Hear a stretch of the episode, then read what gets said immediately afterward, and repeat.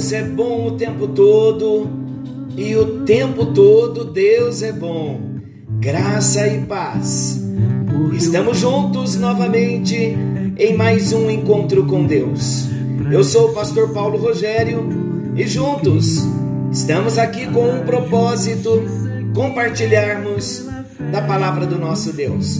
E estamos falando desta doutrina maravilhosa, a doutrina da salvação. Encerramos no encontro anterior a doutrina da propiciação e hoje, de acordo com esse cântico do Ademar de Barros, a nossa justificação, nós vamos falar da doutrina da justificação. Que alegria! Eu quero começar falando sobre a doutrina da justificação. Eu quero começar sobre o significado de justificação.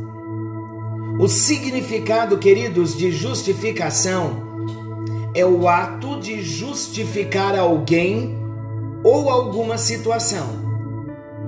Tornar justo, reabilitar, provar a inocência de alguém, provar em juízo, dar razão. Este então é o significado da justificação. Qual a palavra-chave na justificação? A palavra-chave é reintegração.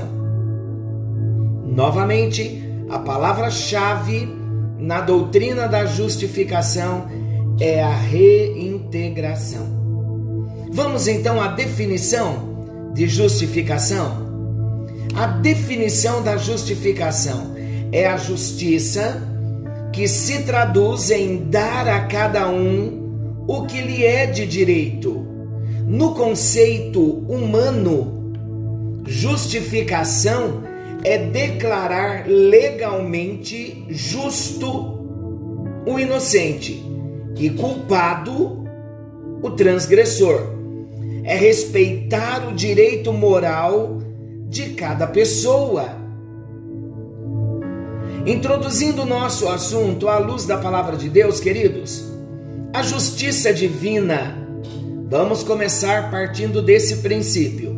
A justiça divina é superior à justiça humana. Em Deus, a justiça é um atributo perfeito e infinito que o torna modelo para que o equilíbrio, a igualdade ou a imparcialidade seja a lei do universo. Como seria bom se houvesse justiça entre os homens, como a justiça em Deus. A justiça de Deus não podia deixar o mundo sem leis para inocentar os transgressores sem puni-los. Então, havendo leis, ele não poderia permitir que fossem desobedecidas. Considerando que todos pecaram e todos são transgressores, seria justo que todos fossem condenados a não ser que fossem perdoados através de uma justiça superior, ou seja, a sua própria justiça, a justiça de Deus, pelo sangue de Jesus. Então, esse foi o caminho traçado por Deus para aplicar as suas leis sem transgredi-las e sem condenar o pecador. Nos próximos encontros nós falaremos da justiça no Antigo Testamento e falaremos, evidentemente, da justiça no Novo Testamento. Mas eu quero trabalhar nesta introdução do assunto para clarear mais para nós nesta introdução o que é a justificação. A Bíblia fala muito de justificação pela fé. Vamos ver o que é a justificação pela fé? Meus amados, quando nós falamos da justificação pela fé, nós estamos falando no ato jurídico da parte de Deus, em que Ele, o Senhor, Ele declara como justos homens injustos por causa dos méritos do seu filho Jesus. Isto então significa que por sua graça, pela graça de Deus, mediante a fé em Cristo Jesus, Deus reputa reto aquele que é culpado. Olha que maravilhosa doutrina da justificação. É Deus reputar como reto aquele que é culpado, não por méritos humanos, porque não merecíamos, merecíamos a condenação, porque éramos culpados, somos injustos, mas por causa dos méritos de Jesus, pela graça que há em Cristo Jesus, mediante a fé, Deus então agora reputa reto aquele que é culpado. A justificação, ela é o ponto do processo lógico da salvação, em que Deus declara que uma pessoa está num estado de redenção. A justificação pela fé é uma doutrina fundamental, meus amados, na fé cristã. E sabe onde a justificação pela fé esteve, ela esteve no centro da reforma protestante. O que significa a justificação na Bíblia? Em outras palavras do que já dissemos no início, justificação é um termo que se refere ao julgamento judicial. A palavra justificação ela tem origem no latim justificare, que significa fazer justo. No Antigo Testamento, o termo hebraico sadak, que significa declarar justo, é utilizado para expressar o sentido de justificar. Nos próximos encontros, leremos alguns versos do Antigo Testamento. No Novo Testamento, o termo grego utilizado para expressar o ato de justificar é dikaio, que significa vindicar, inocentar, declarar e tratar como justo. Vamos ver esta palavra dikaio no Novo Testamento em Romanos 8, versículo 33. Romanos 8, 33. Vamos ver o que diz. Quem intentará acusação contra os eleitos de Deus? É Deus quem os justifica. Em outras palavras, é Deus quem os vindica, é Deus quem os inocenta, é Deus quem os declara e trata como justo. Então, o verbo justificar ele ocorre pelo menos 39 vezes no Novo Testamento, 29 vezes nas cartas de Paulo. Paulo falou muito sobre a justificação, o tornar inocente, o vindicar, declarar e tratar como justo. O mesmo apóstolo, o apóstolo Paulo, é quem também emprega o substantivo grego dikaiosis, traduzido como justificação. Então, dikaios, justificar, é o verbo, e o substantivo dikaiosis, que é traduzido como justificação. Vamos ver dois textos em Romanos? Romanos capítulo 4, versículo 25, diz assim: O qual foi entregue por causa das nossas transgressões e ressuscitou por causa da nossa justificação. de Caioses. E também Romanos 5,18. Pois assim como por uma só ofensa veio o juízo sobre todos os homens, para condenação, assim também por um só ato de justiça veio a graça sobre todos os homens para a justificação que dá a vida. Glória a Deus. Assim então, o significado de justificação na Bíblia é o oposto exato de condenação. O ato de justificar é um estado de justiça por meio de uma sentença judicial. Então, meus amados, com relação à soteriologia, a doutrina da salvação, o ato de justificar implica na imputação da justiça de uma pessoa a outra. Lembram da doutrina da imputação? Então, na doutrina da salvação, quando nós falamos de justificar, de justificação, o ato de justificar implica na imputação da justiça de uma pessoa a outra. A minha injustiça foi imputada, foi lançada sobre Jesus e a justiça dele foi imputada a mim. Então isso significa declarar alguém que é injusto, justo, pelos méritos de outra pessoa, e nesse caso, evidentemente, Jesus.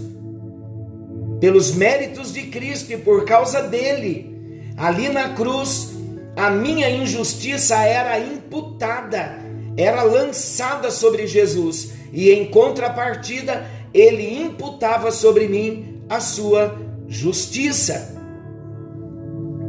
Qual é a base e a natureza da justificação pela fé? Vamos andar mais um pouquinho.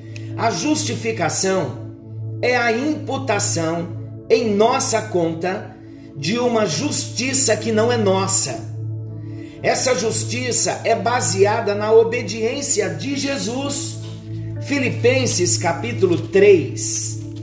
Vamos lá para Filipenses.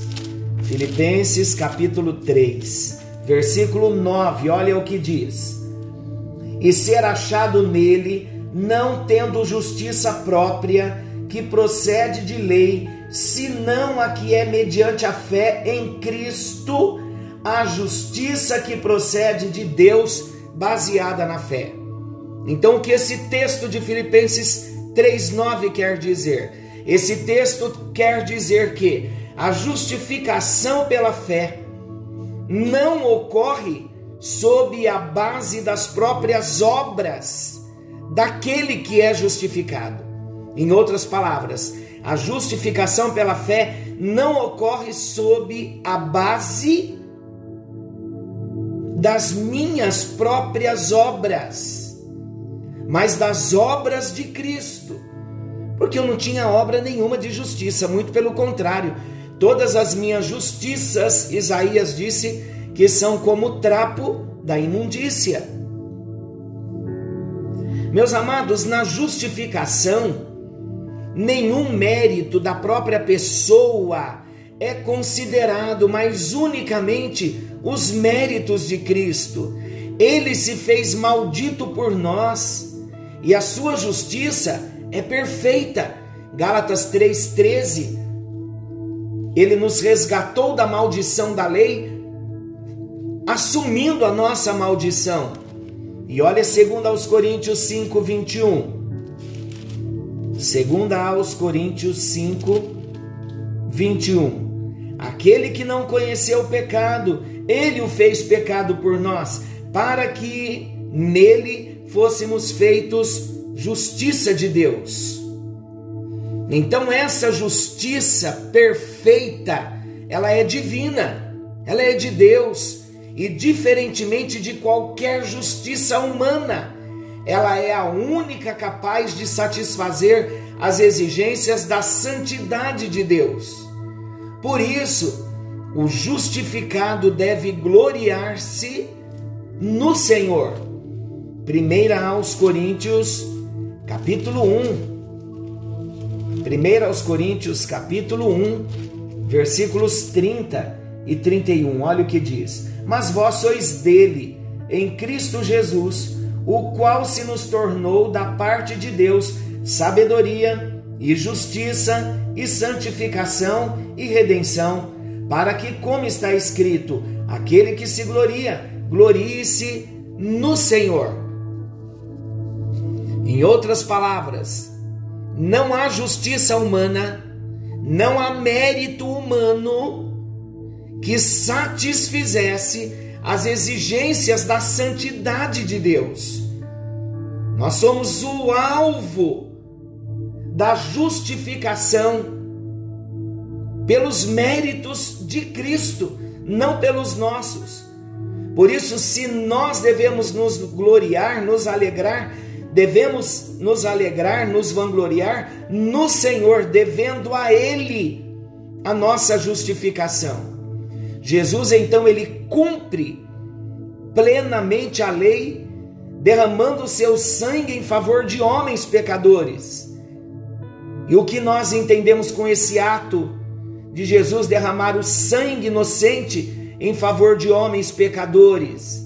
Pela sua obediência, pela obediência de Jesus, muitos são constituídos hoje como justos, pois todas as demandas da lei foram satisfeitas em Jesus. Então agora a justiça de Jesus, de acordo com 2 aos Coríntios 5, 21 que lemos, a justiça de Cristo é imputada aos redimidos. E nós, como, como redimidos, nos tornamos a justiça de Deus em Cristo Jesus. Amados, diferentemente da regeneração, a justificação não muda a vida interior da pessoa.